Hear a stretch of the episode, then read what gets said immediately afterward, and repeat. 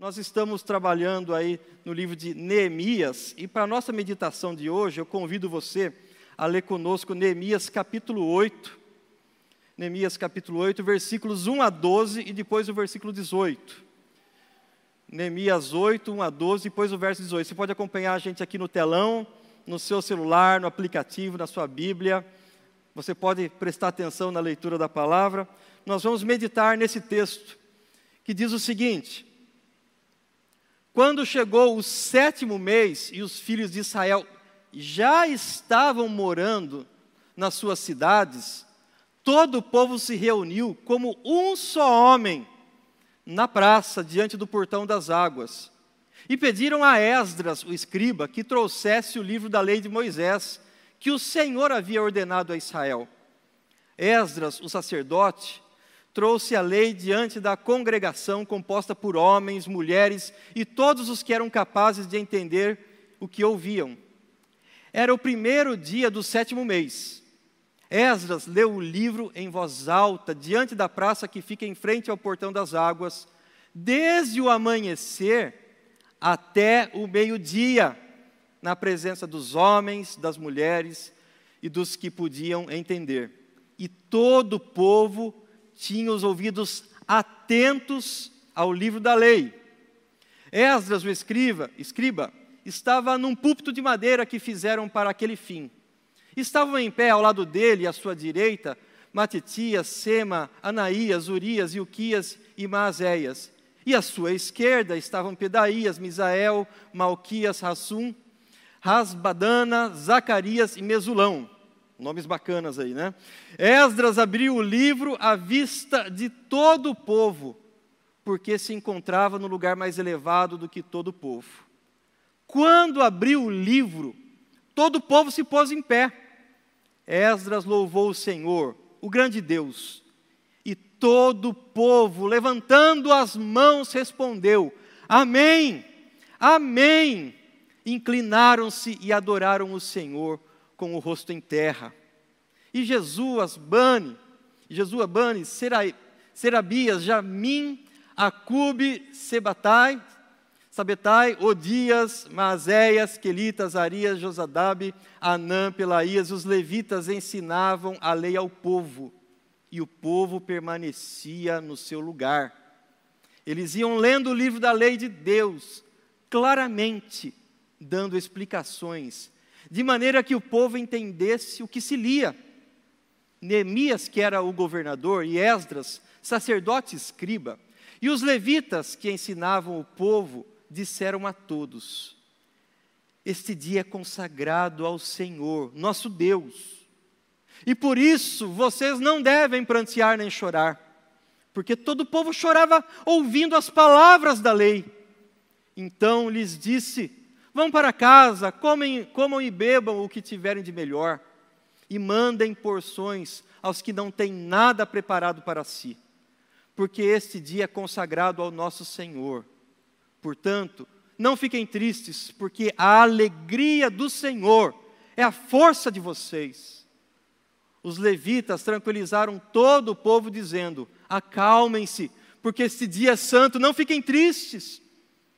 Então todo o povo se foi para comer, beber, mandar porções aos que nada tinham e fazer uma grande festa, porque tinham entendido as palavras que lhes foram explicadas. Versículo 18: O livro da lei de Deus foi lido diariamente, desde o primeiro até o último dia da festa, e celebraram a festa durante sete dias.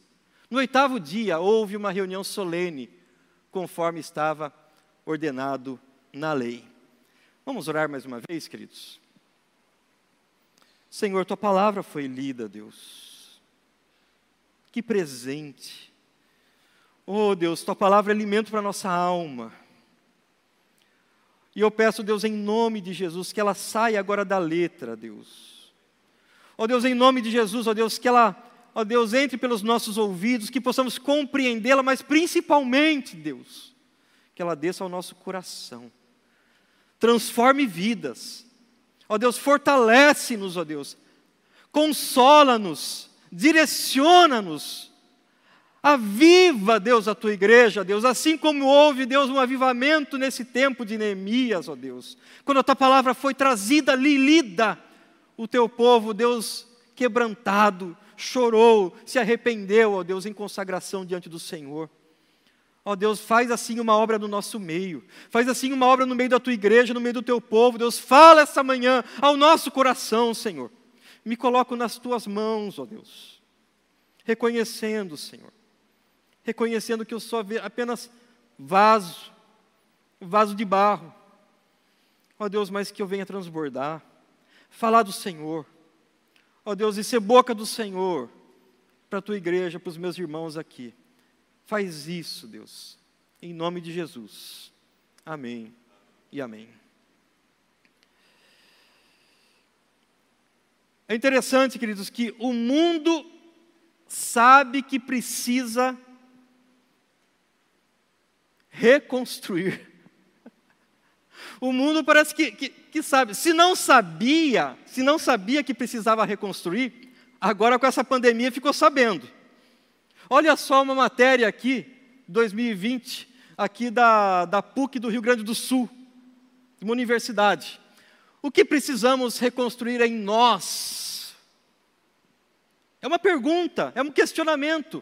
Então o mundo está vendo a necessidade de reconstrução. As pessoas estão vendo, independente se você é crente, se você é ateu, se você crê nisso, se você crê naquilo, as pessoas estão elas compreendem que algo precisa ser reconstruído. Que existem coisas que precisam ser levantadas. E aí vem uma pergunta: como? Como reconstruir? Numa outra matéria aqui, de 2021, de julho de 2021, da revista Veja, no pós-isolamento, um novo medo. Como reconstruir conexões sociais? Então, primeiramente, o mundo vê que existe uma necessidade de reconstrução. Em várias áreas, em vários setores em várias áreas até da nossa vida. Mas a pergunta que vem, que o próprio mundo faz, é como nós vamos reconstruir? Como vamos reconstruir conexões sociais? Muito bom, importantíssimo isso. Como vamos reconstruir relacionamentos? Como que nós vamos reconstruir agora de repente a nossa família? nossas amizades, reconstruir a nossa, a nossa vida profissional. Como vamos reconstruir a nossa estabilidade financeira? Como que vamos reconstruir no nosso país a economia? São várias perguntas. Como reconstruir? Como reconstruir as nossas emoções? Como reconstruir a nossa coragem, a nossa vontade de vencer, como reconstruir? São várias perguntas. E no meio de todas essas, essas perguntas, sempre tem aqueles que parece que tenha uma fórmula mágica. Sempre parece que surgem aquelas pessoas, aqueles líderes, ou aquelas pessoas que gostam de dar opinião, principalmente na internet, na é verdade. Tem lá no YouTube, você vê pessoas falando, nas redes sociais, no Instagram. É, tudo lá. Ah, porque Fulano diz que tem a solução para o problema da economia, porque Fulano diz que tem a solução para os problemas das emoções. Então surgem muitas pessoas indicando a, a, a solução. A solução para os problemas. E nisso vemos várias opiniões, vários caminhos, várias soluções para como nós vamos reconstruir aquilo que foi destruído, aquilo que está em ruínas, aquilo que está rachado. Nisso tudo, queridos, surgem várias filosofias de vida. Ah, para você reconstruir, aproveite agora então para reconstruir dessa forma. Você tem que fazer assim para ter uma vida mais saudável, para, faça assim para ter uma vida mais tranquila, faça dessa forma. E muitos acreditam que a solução disso tudo também está em algumas ideologias. quer seja na, numa ideologia política, quer seja de repente numa linha é, econômica, ah, não, a solução, pastor, está é, no capitalismo, mas precisa ser um capitalismo mais firme, a gente precisa voltar às, às raízes, às outros, não, de forma alguma, é, no socialismo, e outro, surgem muitas vozes, muitas vozes. O triste, queridos, o triste é que muitas vezes nós, como crentes, povo de Deus, nós muitas vezes entramos nessa onda. Nós parece que mergulhamos e nadamos nessa correnteza e acreditando que algumas dessas ideologias ou filosofias elas possam trazer realmente as soluções para os nossos problemas, para o meu problema pessoal, para a minha família, para a sociedade. Ah, não, porque eu acredito nisso. Dessa forma vai resolver o problema. E nós, muitas vezes, como povo cristão, nós entramos nisso. Nós acabamos indo é, nessa linha. Muitas vezes nós somos cristãos, mas com uma cosmovisão político-partidária diferente. Nós somos cristãos, mas nós somos capitalistas, cosmovisão capitalista. O que guia a minha vida, a maneira com que eu enxergo a vida, muitas vezes tem sido capitalista. Eu quero dar um exemplo claro para você nessa manhã. Como muitas vezes nós somos, temos mais uma cosmovisão capitalista do que uma cosmovisão cristã ou bíblico reformada. Exemplo, por que, que nós muitas vezes nos dedicamos, queremos muitas vezes nos especializar, fazer cursos, trabalhar? Porque o nosso objetivo, você pode até pensar, mas pastor, não quero ficar rico, não tenho esse, esse, esse desejo de ficar rico, é, de fazer fortuna. Mas o nosso objetivo é pagar as contas e ter uma segurança. Porque isso é bom. Gente, não estou falando que tudo isso não tem o seu lugar, não tem o seu valor. Mas o problema é quando isso começa a guiar e conduzir a nossa vida. E nós vivemos dessa forma e pensamos dessa forma. Quer um outro exemplo disso? Um outro exemplo bem clássico. Pais. Pais. Eu sou pai também, viu? Me incluo nisso daí. Muitas vezes, nós nos preocupamos onde os nossos filhos vão estudar. Ah, tem que fazer, puxa, tem que estudar, é, tem que colocar em melhor escola, tem que fazer cursinho disso, tem que se preparar. E a, e a gente luta tanto, fala assim, filho, tem que acordar cedo para ir na escola. Se não vai na escola cedo, tem que acordar cedo para ir num curso. E nós muitas vezes somos firmes nisso, e tem que ser mesmo. Não estou falando que nada disso, não estou falando que isso tudo que eu estou falando tem que ser jogado fora. Mas preste atenção no, no que eu estou dizendo. E nós falamos para os nossos filhos: tem que acordar cedo todo dia. Por quê? Porque você tem que ser um bom estudante para ser um bom profissional, para ser um cidadão de bem e para ter uma vida de sucesso. Nem que essa vida de sucesso não seja tão proeminente, mas que você possa pagar suas contas, ter uma estabilidade, uma segurança e ter uma segurança para a sua família. Legal, muito bom isso.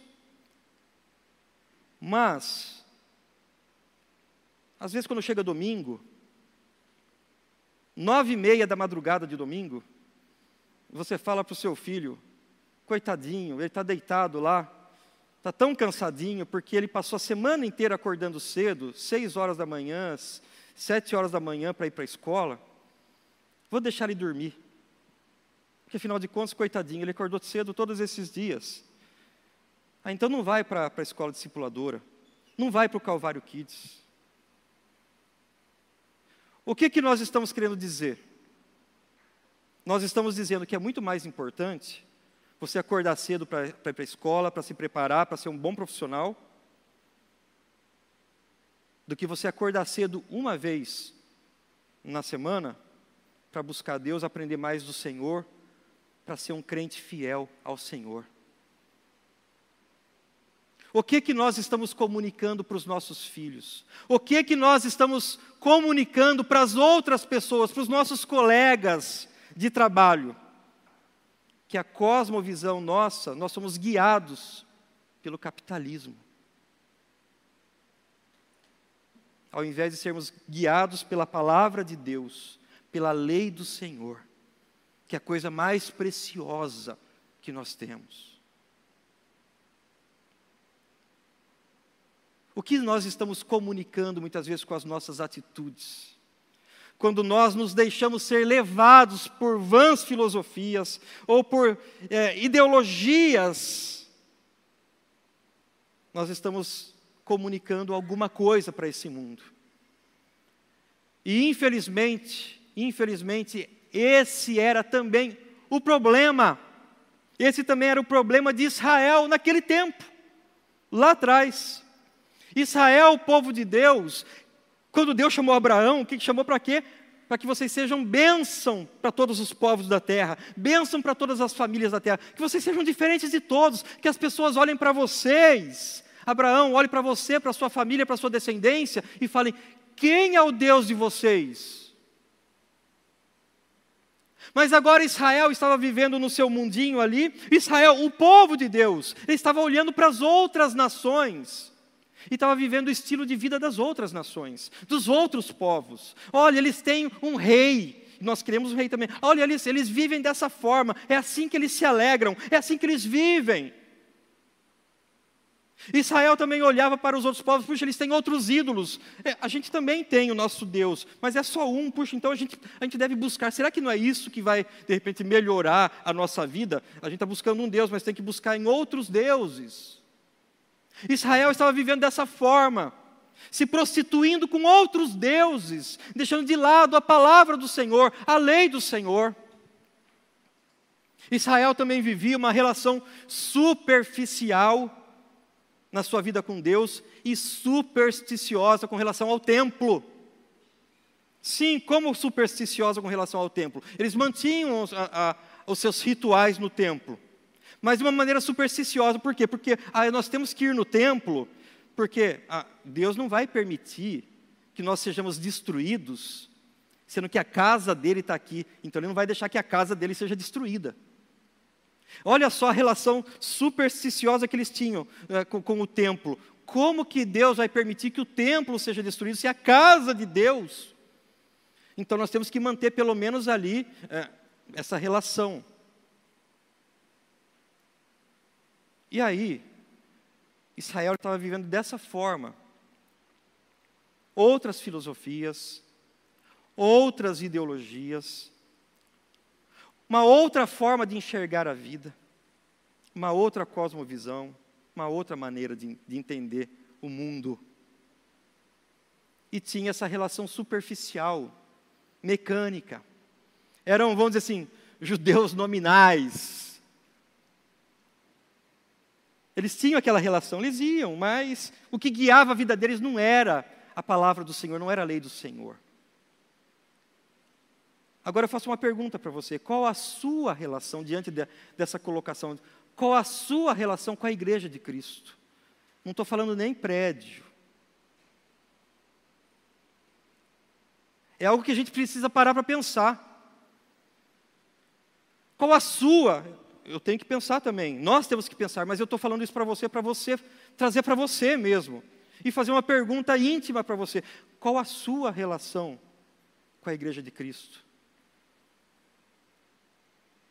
Ela é profunda? Você está aqui porque você sabe que precisa do Senhor, precisa da comunhão dos irmãos, precisa aprender da palavra do Senhor. Puxa, tem que ir porque ah, é domingo hoje. Uma relação superficial. Era assim, dessa forma, que Israel lá atrás estava vivendo, antes do exílio, antes do exílio, antes da, da, da destruição de Jerusalém, antes da, da destruição do templo. Era assim que Israel estava vivendo. Um cristian, um, uma religião, uma religiosidade superficial. E a pergunta é: qual a sua relação com a igreja? Hoje. com Cristo hoje. Foi por não dar ouvidos à palavra de Deus que Jerusalém foi destruída. Foi por levar uma vida superficial, supersticiosa. Foi por levar uma vida nominal. Eu professo que sou sou do povo de Israel, do povo de Deus, mas eu vivo guiado por uma filosofia de vida ou por uma ideologia, é isso que me move. Foi justamente por isso, por não dar ouvidos à palavra de Deus, que Jerusalém foi destruída, ficou em ruínas. Presta atenção um pouquinho, o que já estava falando o profeta Jeremias. Jeremias capítulo 7, versículo 23, ele fala, ele fala o seguinte: Deem ouvidos à minha voz, e eu serei o seu Deus, e vocês serão o meu povo. Deem ouvidos, me escutem. Andem em todo o caminho que eu lhes ordeno, para que tudo lhes vá bem. Preste atenção no que eu estou falando. Estejam atentos à minha voz, à minha palavra. É a mim que vocês devem ouvir. É a minha palavra que vocês devem obedecer. E Jeremias continua: Mas eles não quiseram ouvir, nem atenderam, porém andaram nos seus próprios conselhos. Eu acho melhor desse lado eu acho melhor seguir aquilo ali. Eu acho melhor seguir aquele, aquele rapaz lá do YouTube, acho que tem razão. Aquela, aquela postagem lá no Instagram, olha só. Aquele jornal está falando assim, eu acho que a gente precisa. Mas eles não quiseram ouvir nem atenderam, porém andaram nos seus próprios conselhos. Muitas e muitas vezes, todos os dias, eu lhes enviei todos os meus servos, os profetas, mas vocês não quiseram me ouvir. Vocês não quiseram me ouvir. E Jeremias conclui, versículo 34: Farei cessar nas cidades de Judá e nas ruas de Jerusalém o som das festas e da alegria. A voz do noivo e a voz da noiva. Porque a terra ficará em ruínas. Porque vocês não atentaram à minha voz. Porque vocês não se atentaram à lei do Senhor. Porque a palavra do Senhor foi deixada de lado. Quem tem ouvidos, ouça o que o Espírito diz às igrejas. Foi por não dar ouvidos à palavra de Deus que Jerusalém foi destruída. Tem hora que é preciso colocar tudo em ruínas mesmo. Tem hora que é preciso quebrar tudo para começar tudo novo. Tem hora que é preciso destruir tudo, porque afinal de contas estava, estava tudo errado, para começar de maneira correta. Quando há problema na base, o que foi construído em cima está comprometido. Não adianta você fazer algo lindo, maravilhoso em cima, se a base ela é instável. Não adianta você construir um castelo com suas fundações na areia. Quando a base não é a palavra de Deus, pode até ter bela aparência, mas é apenas casca. Quando aquilo que nós seguimos, seja a filosofia de vida, seja a ideologia, seja o pensamento, se tudo isso que você segue pode ser muito bonito, Pode ser algo até com, com um fundinho, ah, tem a ver, parece que tem alguma coisa parecida ali que o pastor já falou uma vez, ou que eu li na Bíblia. Mas se a base não é a palavra de Deus, pode até ser uma coisa muito bonita, politicamente correta, mas é apenas casca. É apenas, apenas casca. Sabe por quê? Olha o que, que diz aqui Mateus 7. O Senhor Jesus, terminando o sermão do monte, ele fala assim: E todo aquele que ouve estas. O que, que ele está falando? Ouve o quê? As minhas palavras. Olha a palavra de Deus de novo aí. E todo aquele que ouve estas minhas palavras e não as pratica será comparado a quê? A um homem insensato que construiu a sua casa na areia. Será que é prudente, é sensato, é coerente você construir algo na areia? Esse homem é, insensato, ele construiu sua casa na areia. E sabe o que aconteceu? Ele construiu talvez uma casa bonita, com aparência muito bacana. Só que o que aconteceu? O texto fala que caiu a chuva. O texto não está falando que talvez a chuva venha. O texto não está falando que talvez alguns ventos soprem. Não, caiu a chuva, transbordaram os rios, sopraram os ventos e deram com ímpeto, com força contra aquela casa. E o que, que aconteceu com ela? E ela desabou. Sendo grande a sua ruína. Porque foi construído na areia.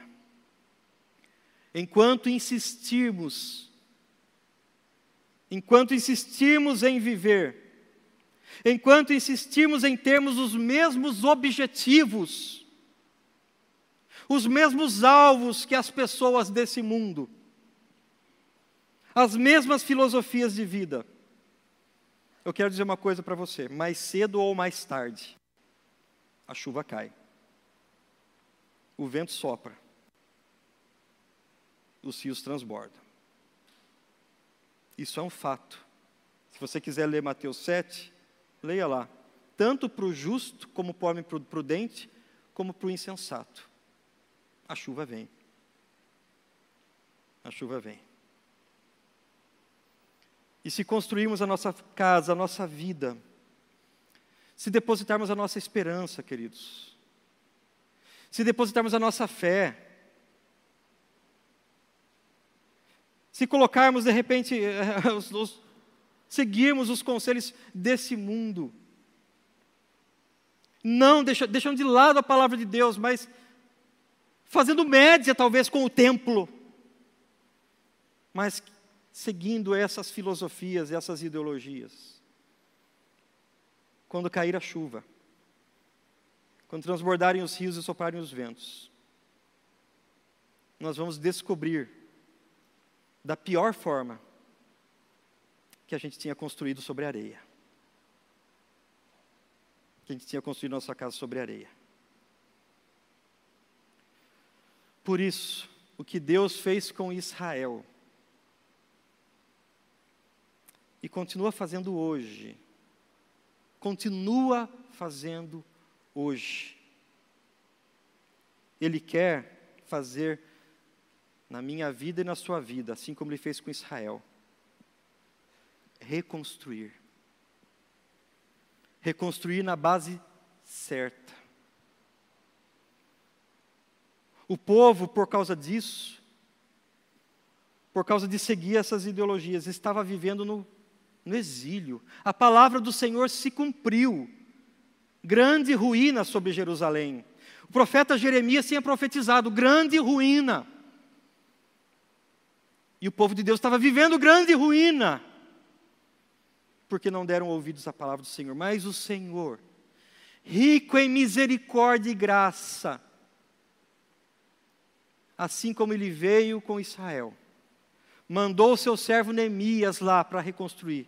O Senhor vem na minha vida, na sua vida, para reconstruir as nossas vidas, para reconstruir muralhas caídas, para reconstruir famílias despedaçadas, para reconstruir a esperança perdida.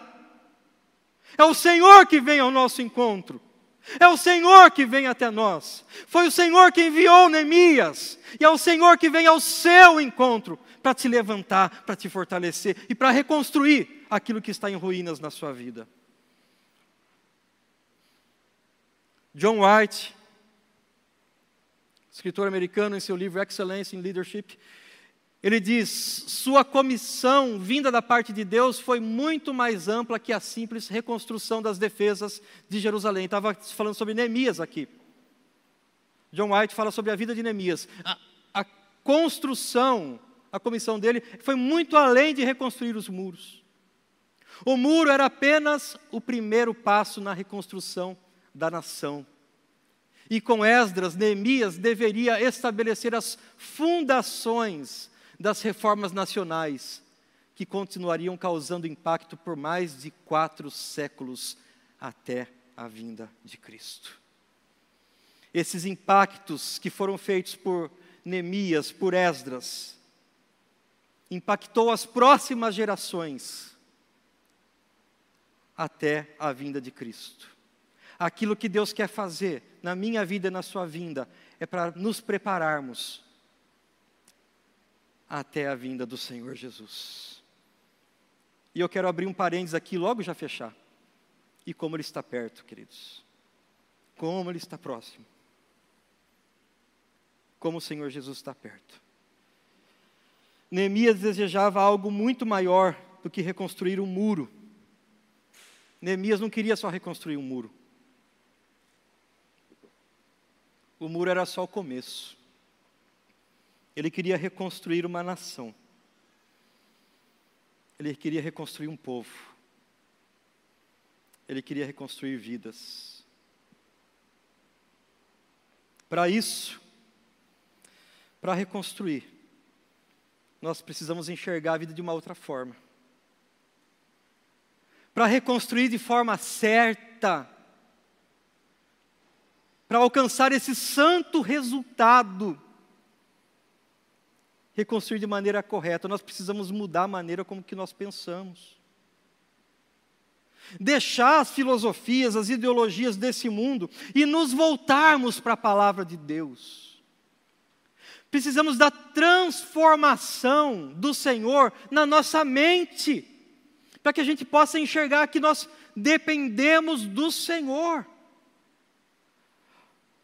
Olha o que diz o apóstolo Paulo em Romanos capítulo 12, versículo 2: E não vivam conforme os padrões desse mundo.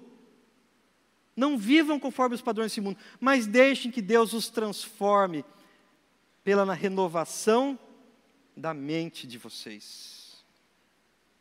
Para que vocês possam o quê? Viver em ruínas? Viver sem esperança? Viver nos entulhos? Não mas para que vocês possam experimentar qual é a boa, agradável e perfeita vontade de Deus na sua vida, no seu lar, na sua família. Isso quer algo novo para você? Renovação da mente pela palavra de Deus, pela palavra do Senhor. A maior reforma que Neemias fez foi restaurar a autoridade da palavra de Deus sobre o povo. Maior reforma que ele fez. Não foi levantar os muros em 52 dias. Isso foi a mão do Senhor. Mas Neemias colocou agora a palavra de Deus no lugar central. No lugar central. E sem essa restauração, Jerusalém estaria fadada à ruína, teria sua, construído a sua vida, a sua casa, suas muralhas, sua esperança na areia. Aí eu pergunto: qual é o seu objetivo de vida?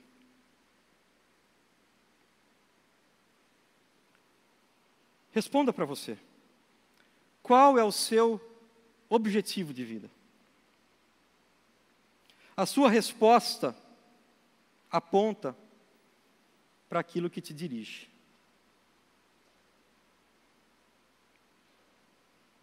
A sua resposta aponta para aquilo que você segue. Qual o seu objetivo de vida?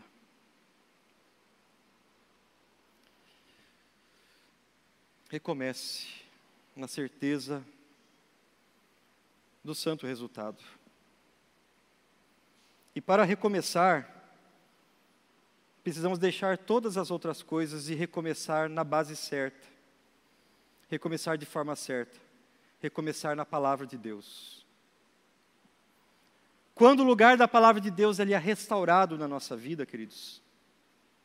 Quando a palavra de Deus ela, ela toma o centro da nossa vida, a primeira coisa que pode nos acontecer é a adoração. É impossível nos depararmos com a palavra do Senhor, ela vir ao nosso encontro. E a palavra de Deus é, é aquela palavra que revela quem Deus é. Quando abriu o livro, todo o povo se pôs em pé, Esdras louvou o Senhor. E olha o que aconteceu: o povo lá, amém, amém. E o povo se inclinou e adorou o Senhor com o rosto em terra. Houve ali uma adoração, um mover de Deus. O fogo caiu naquele lugar porque eles estavam diante da palavra do Senhor, porque Deus estava falando ao coração deles. Quando a palavra do Senhor toma o seu lugar, quando a palavra do Senhor é restaurada na nossa vida, isso gera em nós adoração. Como está a sua vida de adoração, meu irmão? Como está a sua vida de adoração, minha irmã? É impossível estarmos diante da grandeza de Deus, da glória do Senhor, e não nos prostrarmos diante da sua majestade. Outra coisa que quando o lugar da palavra de Deus ele é restaurado na nossa vida, ele gera quebrantamento. Quebrantamento. Eles iam lendo o livro da lei de Deus, claramente dando explicações. Eles estavam explicando, porque o povo estava tão, tanto tempo ali no exílio, depois da Babilônia, depois do exílio da Pérsia, do Império Persa, eles estavam sabendo muito mais o aramaico do que o hebraico. Eles não conseguiam tanto compreender a lei de Deus, precisa, daí os líderes, os levitas, Esdras, Neemias, precisavam explicar para eles. E aí, quando eles iam percebendo,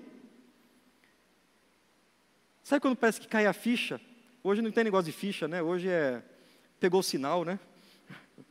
Pegou o sinal. Ficha, os mais velhos entendem, né? Os fortes entenderão, como o pessoal fala. Né? Sabe quando caiu a ficha? Parece que o pessoal.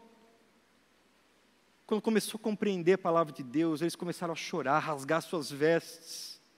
Houve quebrantamento, arrependimento. Como estávamos distantes do Senhor. como estava caminhando longe de Deus, como estava longe dos seus propósitos. A palavra de Deus deve gerar em mim e você, irmão, quebrantamento. Quebrantamento. Outra coisa que quando a palavra de Deus é restaurada, ela gera em nós alegria. Nós choramos, nós nos quebrantamos, mas não ficamos prostrados, nós não ficamos chorando, nós choramos pelo nosso pecado, mas nos alegramos pela presença do Senhor, porque a alegria do Senhor é a nossa força. A alegria do Senhor é a nossa força, é o Senhor que nos alegra, é o Senhor que nos dá esperança, é o Senhor que está conosco. Nós não estamos sozinhos nesse mundo, o Senhor está com a sua igreja. Então todo o povo se foi para comer, beber, mandar porções e fazer uma grande festa. Sabe por que, que eles fizeram, fizeram grande festa? Sabe por que, que eles estavam alegres? Porque tinham entendido as palavras que lhes foram explicadas.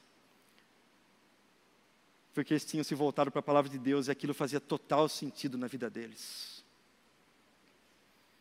Que alegria na sua vida? Quer que a alegria volte no seu casamento? Quer que a alegria brote no seu coração? Quer que você volte a ter alegria em tantas áreas da sua vida? A alegria do Senhor é a nossa força.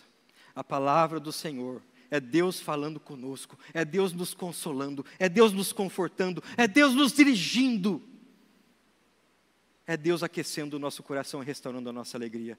Por fim, quando o lugar da palavra de Deus é restaurado, existe generosidade. Oh, aleluia, generosidade. Quando parece que a pessoa entende que ela não é desse mundo. Ela entende que aqui é um lugar transitório, um lugar de passagem. Quando ela entende que ela é abençoada pelo Senhor. Quando ela entende que é Deus que está cuidando da vida dela, não precisa segurar tudo ela pode repartir. Ela pode repartir com seus irmãos. Puxa, tem aquele que não tem nada, não é, é dia de festa, mas tem um irmãozinho que está coitado. Vamos repartir. Como o pessoal costuma falar, vamos pôr mais água no feijão. Vamos, vamos. eu ia comer um pedaço de pão desse tamanho, eu como isso aqui, mas o outro eu dou para o meu irmão. Vamos repartir generosidade. É isso que a palavra de Deus gera em nós, generosidade.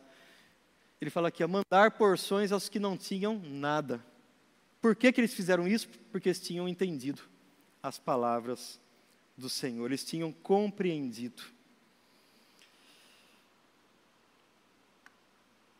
Mais do que reconstruir muros, precisamos restaurar o lugar da lei do Senhor na nossa vida, queridos. Precisamos buscar a centralidade da palavra do Senhor. Mais do que levantar paredes, precisamos levantar o nosso relacionamento com Deus, o nosso conhecimento de Deus, a nossa obediência ao Senhor e buscar mais Sua palavra. Mais do que construir qualquer outra coisa, precisamos desejar a palavra de Deus, que ela tome o centro da nossa vida e que ela se torne a coisa mais importante que nós temos. Certa ocasião, um missionário, pastor, Ronaldo Lidório, ele ele estava lá no meio da África, numa, numa tribo africana entre os concombas, e ele estava ensinando a Bíblia. Ele não tinha ainda traduzido o Novo Testamento para a linguagem dos concombas. Então ele estava começando a discipular líderes locais, líderes locais. E esses líderes locais, eles, eles eram de várias tribos em volta ali, e algumas tribos, entre uma tribo e outra, demorava dias de viagem. E aquele lá era um dia que ele iria ensinar a palavra de Deus para esses líderes locais, para eles irem para suas aldeias e ensinarem a palavra de Deus para o seu povo. Conta a história que uma vez uma senhora de 60 anos, 60 anos, ela foi para esse ensino, para esse discipulado com o Ronaldo Lidório, e para chegar lá demorava quatro dias de viagem. Quatro dias de viagem. Senhora, 60 anos. Ela não pegou Uber, tá? Não. Quatro dias de viagem no meio da África. Chegou lá para ouvir a palavra de Deus. E o Ronaldo Lidório ensinou 13 versículos. Eles precisavam, eles precisavam decorar esses 13 versículos para poder voltar na tribo e ensinar o povo. 13 versículos. Conta a história que eles terminaram ali depois daquele, daquele tempo, não sei quanto tempo durou, se um dia, dois, seja lá o tempo que foi. E eles decoraram os 13 versículos, e a senhora voltou. E aquela senhora voltou. Quando deu dois dias de viagem, aproximadamente na metade do caminho que ela estava, dois dias de viagem, ela percebeu que ela tinha esquecido um versículo, ela lembrava só de 12. Ela lembrava só de 12 dos 13 versículos. Sabe o que ela fez? Ela voltou porque ela precisava aprender de novo qual era aquele versículo que ela tinha esquecido. Chegando lá, o Ronaldo Lidório, meu irmão, o que, que aconteceu? Que você voltou? Dois dias de viagem, aconteceu alguma coisa? Eu preciso decorar esse outro versículo. Mas minha irmã, sabe o que, que ela disse?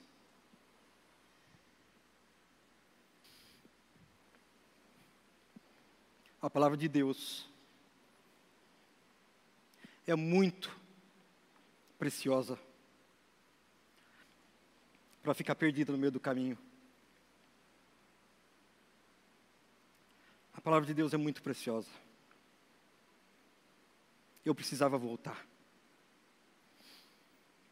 Ela não pode ficar perdida no meio do caminho.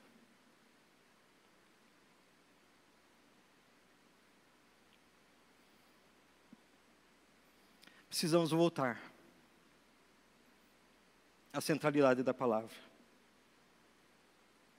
na nossa vida, guiando a nossa vida, guiando os nossos passos, guiando as nossas decisões. Ela que deve nortear a nossa vida. Ela é muito preciosa para ficar perdida no meio do caminho. Ela é muito preciosa. Não cesse de falar desse livro da lei. Não cesse. Pelo contrário, medite nele dia e noite, para que você tenha o cuidado de fazer segundo tudo que nele está escrito. Então, então você prosperará e será bem-sucedido.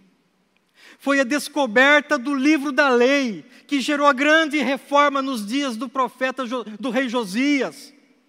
Foi a descoberta do livro da lei que fez a grande reforma, que abençoou, houve um grande avivamento nos dias do rei Josias. Foi a, a, o retorno às Escrituras, à palavra do Senhor, que gerou a maior reforma teológica da história, a reforma protestante.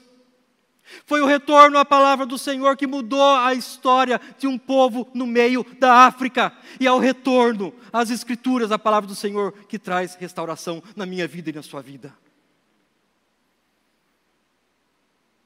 Você quer restauração na sua vida? Retorne às Escrituras, retorne à palavra do Senhor. O que é a palavra do Senhor? No princípio era aquele que é a palavra. Ele estava com Deus e era Deus. Senhor Jesus é a palavra. Que Ele seja o centro da minha vida da nossa vida, da sua igreja. Em nome de Jesus.